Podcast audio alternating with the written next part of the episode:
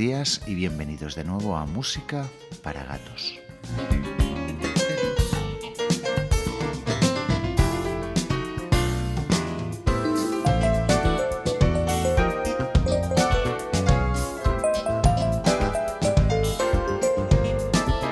En Música para Gatos, la web en la cual está basada este modesto podcast, que estamos compartiendo con vosotros eh, tenía una sección a la cual le quisimos llamar caleidoscopio. Caleidoscopio es un artilugio que te permite mirar a través de prismas de colores y que te dan una visión diferente de la real, una visión diferente a cómo son las cosas en la realidad en la música el equivalente perfecto a un caleidoscopio nos parece el arreglo, es decir, hay muchos temas que han tenido infinidad de versiones, cada uno con una mirada diferente, con un músico diferente, con unos arreglos diferentes, que tienden siempre a enriquecer de forma notable la versión original para la primera versión de este caleidoscopio nos hemos decidido por un tema que se grabó por primera vez el 9 de febrero de 1945, ahora hace prácticamente 75 años. Dizzy Gillespie y su sexteto, formado además de él por Dexter Gordon, Fran Paparelli, Chuck Wayne,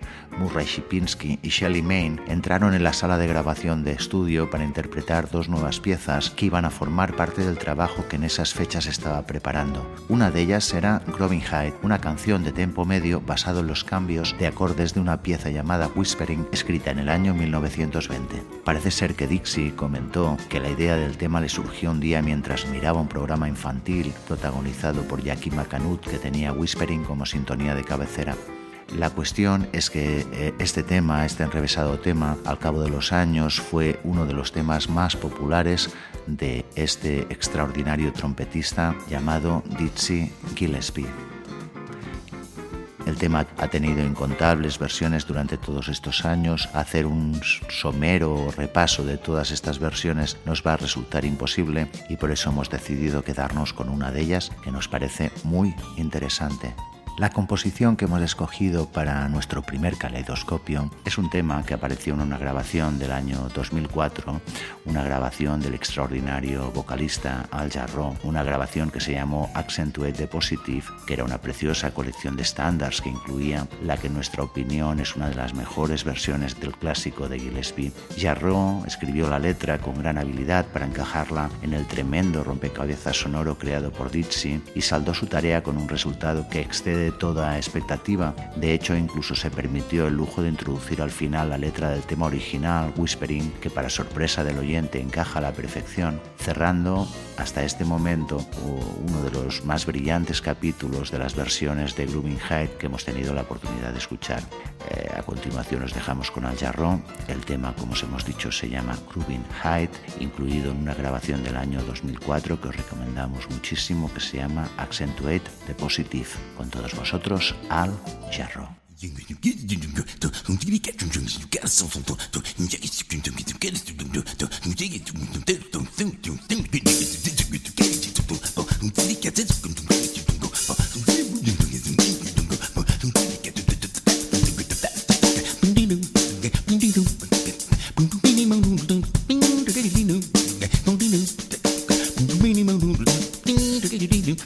Slow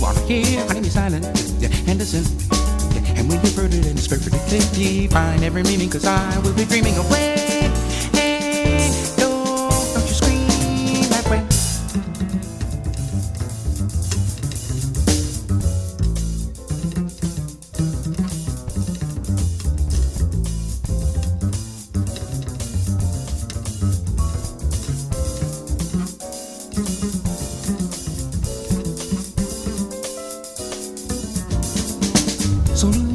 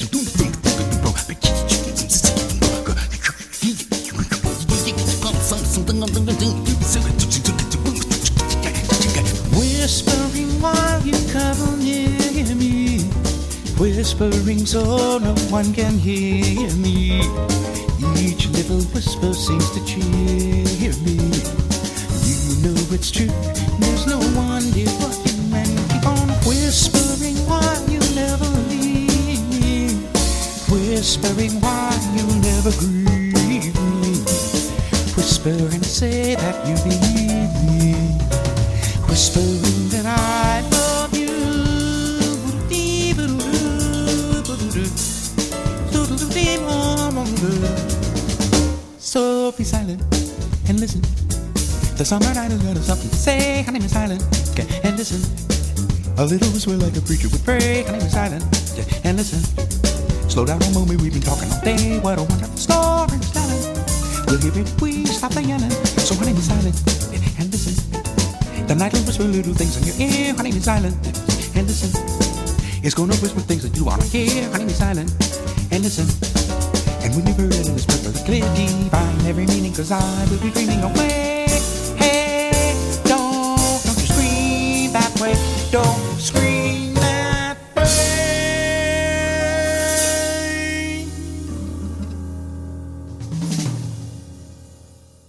El tema está extraído del extraordinario Accentuate de Positive del año 2004 eh, del vocalista Al Jarro. En él participan, además de Al, algunos músicos que son importantísimos, como Larry Williams, que además eh, se encarga de los arreglos y que toca los teclados, como Anthony Wilson en la guitarra, como el extraordinario bajista Christian McBride y Mark Simons a la batería. Además, el disco nos regala unas cuantas excelentes versiones, como The Nearest of You, de Hoggy Carmichael y Ned Washington, I'm Beginning to See the Light, un tema original del gran Duke Ellington, My Foolish Heart de Victor Young y Ned Washington o Midnight Sun de Sonny Barke y Lionel Hampton con letra de Johnny Mercer que nos parecen absolutamente extraordinarios. Y ahora os vamos a hablar de un pianista nativo de Nueva York, muy poco conocido en el concierto internacional, el estudio música clásica en el Oberlin Conservatory of Music. Muy joven comenzó a tocar en orquestas de Latin Jazz, cosa que marcaría realmente de forma decisiva toda su trayectoria. Él en 1977 se une a la banda del brillante conguero Mongo Santa María, con quien pasa alrededor de dos años. Luego colaborará con uno de los grandes del jazz, Chet Baker, y también con la leyenda Sonny Rollins, con quien recorre los Estados Unidos y Europa. En 1982 se une al flautista de jazz latino Dave Valentin. Eh, se hacen muy amigos y de hecho su relación musical durará muchos años hasta la desaparición, la reciente desaparición de Dave Valentin hará aproximadamente un año. O'Connell es un compositor con mucho talento, intimista, original, intensamente melódico y lleno de pasión. Podemos encontrar temas que han formado parte de la discografía, de discografías tan importantes como la de Mongo Santa María, la de la guitarrista Emily Remler, la de Charles Fanbrot o la del citado Dave Valentin. En muchos de los trabajos de estos grandes nombres él ha introducido alguna composición. En todo caso, para presentaros a este músico, nos vamos a inclinar por una grabación del año 88. Creemos que es un excelente trabajo de Bill O'Connell. En él acostumbra, como la mayoría de sus grabaciones, a hacer un recorrido por la música que realmente le interesa, desde el jazz más clásico hasta los ritmos afrocubanos, la bossa nova, el pop funk de los años 80. Aquí ejemplificado con una extraordinaria versión de un tema muy conocido de una vocalista que se llamaba Anita Baker, un tema que se llama Sweet Love y que nos parece que es una versión preciosa que os queremos acercar aquí al tejado. Este disco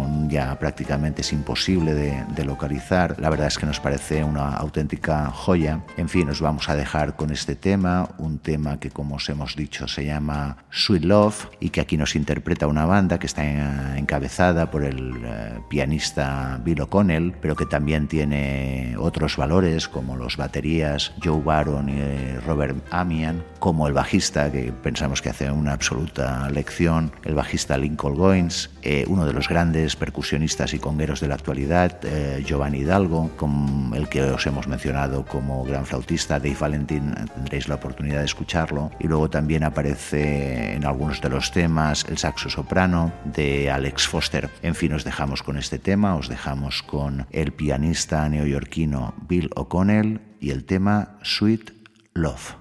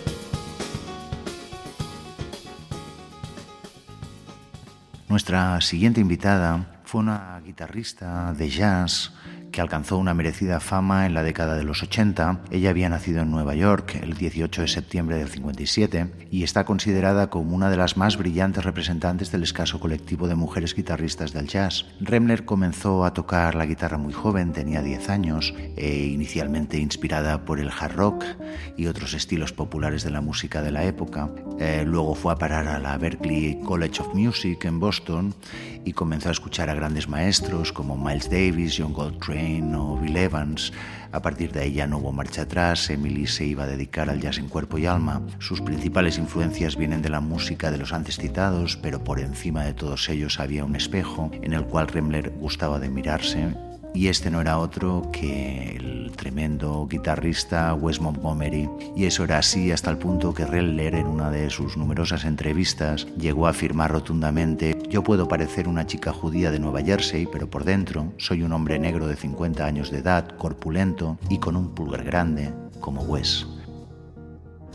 Cuando salió de Berkeley, ella comenzó a actuar en clubes eh, de jazz y blues en Nueva Orleans antes de iniciar su carrera discográfica como líder en el año 81. Ese mismo año se casaba con el excelente pianista jamaicano de jazz Monty Alexander, del cual os hablaremos en alguna edición futura de Música para Gatos. Hoy os vamos a hablar de la segunda grabación de Emily Remmler. La segunda grabación, eh, no, el título no era demasiado original, pero fue un disco producido por el mítico Carl Jefferson y grabado en formación de cuarteto, junto al bajista Don Thompson, al batería Terry Clark, al pianista James Williams. Eh, el disco se llamaba, no lo hemos dicho todavía, Take Two y contiene dos originales compuestos por Rembler para la ocasión que constituyen dos hermosas dedicatorias al que fue su máximo referente, el mencionado Wes Montgomery. Pero nosotros nos hemos querido quedar con el último de los temas del, del LP, del disco, un tema que se llamó Eleutra y que es una versión de un mítico tema del pianista Monty Alexander, con el cual se había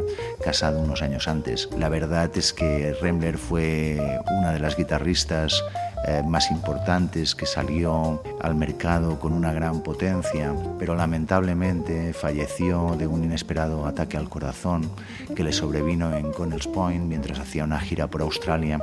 Lo cierto es que era bien conocido su afición y su adicción a la heroína, cosa que pensamos pudo ser un factor desencadenante pero como hemos dicho, Rembler tenía solo 32 años cuando se consumó la noticia, eh, la triste noticia, diríamos, el día 4 de mayo del año 90. En fin, nos dejamos con un tema, creemos, inspiradísimo de este segundo disco, Take Two, que se llamó Electra. Con todos vosotros, la guitarrista Emily Rembler.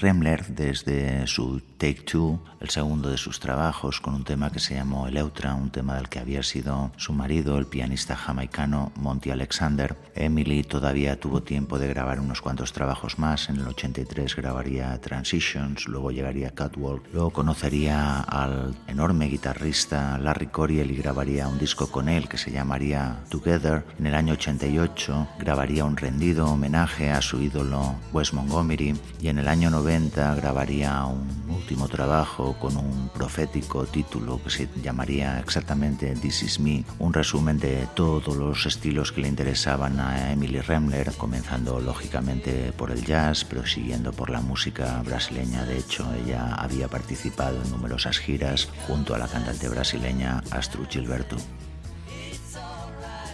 y cambiamos eh, de tema y cambiamos de versión para ofreceros una que pertenece a una banda muy popular en los años 60, posiblemente una de las bandas más populares de la historia de la música, los Beatles. En el año 69 ellos hicieron uno de sus últimos trabajos, un disco que se llamó Abbey Road, que contenía un tema que no era ni de Lennon ni de McCartney, era de, de George Harrison el tema se llamaba Here Comes the Sun. De hecho, el 69 no fue en absoluto un buen año para los Beatles. Ellos habían sufrido mm, innumerables problemas económicos derivados de su compañía Apple y también probablemente derivados de los impagos eh, de los que habían sido objeto por su compañía EMI, que parece ser que no cumplió con los pactos y que les entregó mucho menos dinero del que ellos tendrían que haber facturado. Eh, en ese momento hubo una disputa. Por un lado, McCartney quería que su suegro, el padre de Linda, John Eastman, se encargara de llevar los destinos de la banda, mientras que por otra, eh, John Lennon, parece ser que habían grandes desacuerdos siempre entre los dos, digamos, líderes de la banda, pretendía que fuera un exagente de los Rolling Stones que por lo visto había hecho un excelente trabajo con la banda inglesa, los Rolling, los, uh, sus satánicas majestades, que parece ser que nunca tuvieron problemas de dinero. En ese contexto, uh, George Harrison, harto de las disputas entre John y Paul, decidió no asistir a una de las reuniones que planteadas. En su lugar, se fue a casa de su gran amigo Eric Clapton. Era una mañana antes de que comenzara la primavera y al día siguiente, al amanecer, salió el sol y parece ser que George Harrison, que estaba en pleno proceso creativo, dijo las palabras Here Comes the Sun, que dieron pie a uno de sus temas más populares. El tema de los Beatles fue interpretado por innumerables artistas, pero nosotros queremos ofreceros una extraordinaria versión de un guitarrista que ya os hemos presentado aquí en el tejado, que se llama George Benson, con una banda magnífica ellos cogieron ese tema Here Comes the Sun de George Harrison y hicieron esta extraordinaria versión que os vamos a ofrecer ahora mismo con todos vosotros, la banda de George Benson, con todos vosotros Here Comes the Sun.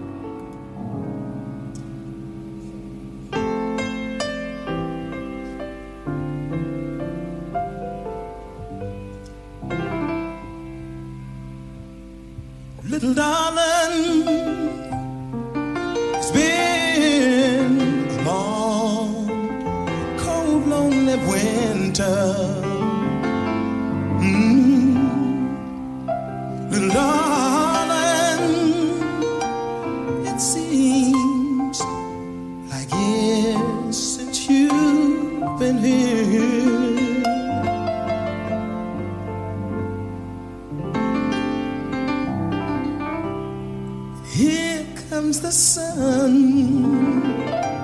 little darling. Here comes the sun. I say it's alright.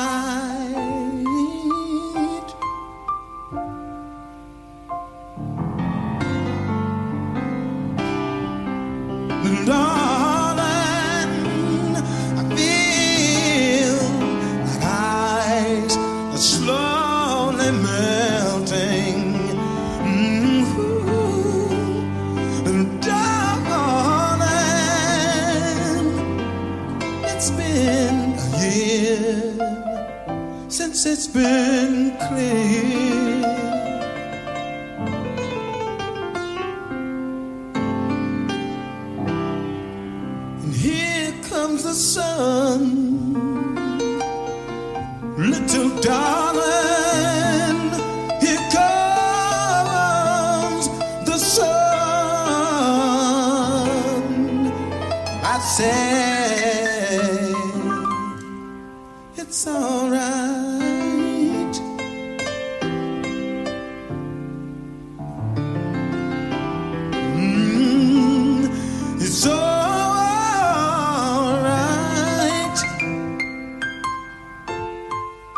sou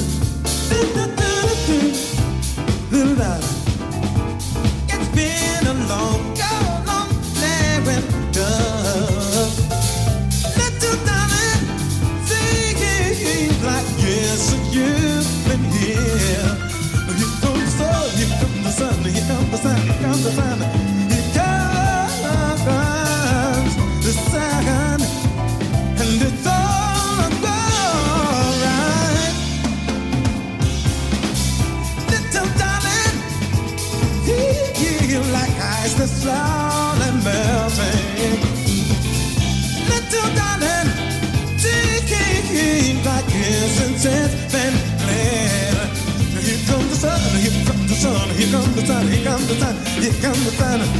You can't hold the sun. And it's all.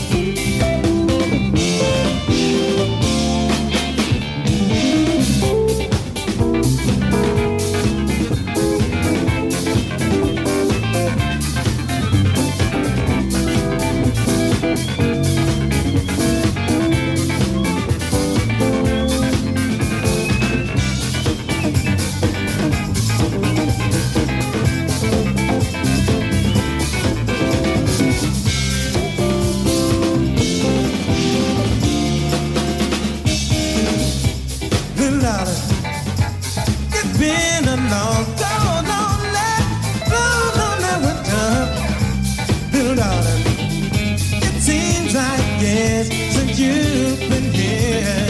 But here comes the sun, here comes the sun, here comes the sun, here comes the sun.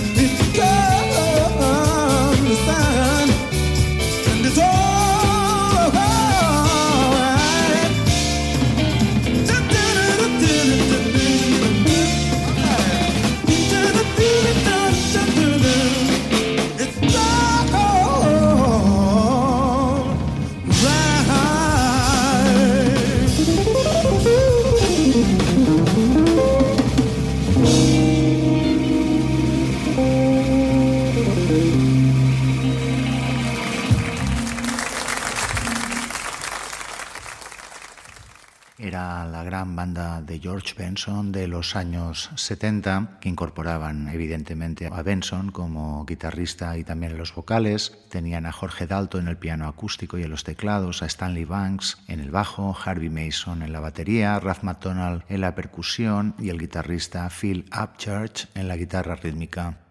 Y para acabar con el programa de hoy nos hemos decidido por un tema que se hizo muy popular en los años 70, concretamente en el año 1974, de la mano de una excepcional vocalista, la extraordinaria Roberta Flack, El tema en cuestión se llama Feel Like Making Love eh, de un eh, vocalista que había sido muy importante en los años 60, un vocalista que se llamaba Jim McDaniels. Eh, Jim McDaniels tenía una voz de tenor que fue importante en la música de los 60, pero que poco a poco fue pasando de moda y él se fue dedicando cada vez más al arte de la composición. Él era un vocalista muy comprometido con los derechos civiles afroamericanos, tanto que en el año 68, tras el asesinato del que fue uno de los grandes líderes eh, negros, el asesinato del el doctor Martin Luther King, él decidió abandonar los Estados Unidos y se fue a vivir a Dinamarca y a Suecia, donde eh, se hizo más, cada vez más compositor. Él también es el autor de una pieza muy interesante que se ha convertido en un estándar del jazz, una pieza que se hizo en contra de la guerra de Vietnam y a favor de los derechos civiles de los negros, una pieza que se llama Compared to What y que fue popularizada en su día por el trío de Les McCann con Ed Harris en, en su formación. Fue interpretada también por gente tan importante como Roberta Flack, de hecho apareció en su primera grabación, y por Ray Charles, por citar un ejemplo que todos conoceréis. De hecho, el tema tiene más de 200 revisiones y es un auténtico clásico del jazz, un tema que era una canción de protesta contra la guerra de Vietnam y que de hecho en uno de sus rimas dice textualmente el presidente ya tiene su guerra, aunque nosotros no sepamos para qué sirva. Volviendo al tema que nos ocupa, Feel Like Making Love, del tema lo popularizó la vocalista Roberta Flack, pero después de ello tuvo innumerables versiones. Pero nosotros nos vamos a dedicar a, otra versión muy posterior que se interpretó en el Festival de Jazz de Java del año 2010 a cargo del teclista Bob James, uno de los grandes teclistas de la historia de la música, especialmente en los últimos 50 años. Él está activo prácticamente desde finales de los 60. Él interpretó una delicada versión que cuenta con delicados solos de teclado y piano por parte de Bob, pero también un extraordinario solo de flauta que no hemos podido averiguar a quién pertenece, pero que os lo entregamos aquí para que lo podáis escuchar. Nos parece realmente conmovedor, una versión delicadísima y con ella os vamos a dejar. Ya sabéis que nos podéis localizar en todas las plataformas, estamos en Spotify y también en iTunes, estamos lógicamente en iBox y también os podéis encontrar en Facebook Facebook y también en Twitter. En fin, nos dejamos con Bob James Quartet desde el Festival de Jazz de Java del año 2010 con esta delicada versión del tema que se llama Feel Like Making Love. Con todos vosotros, Bob James.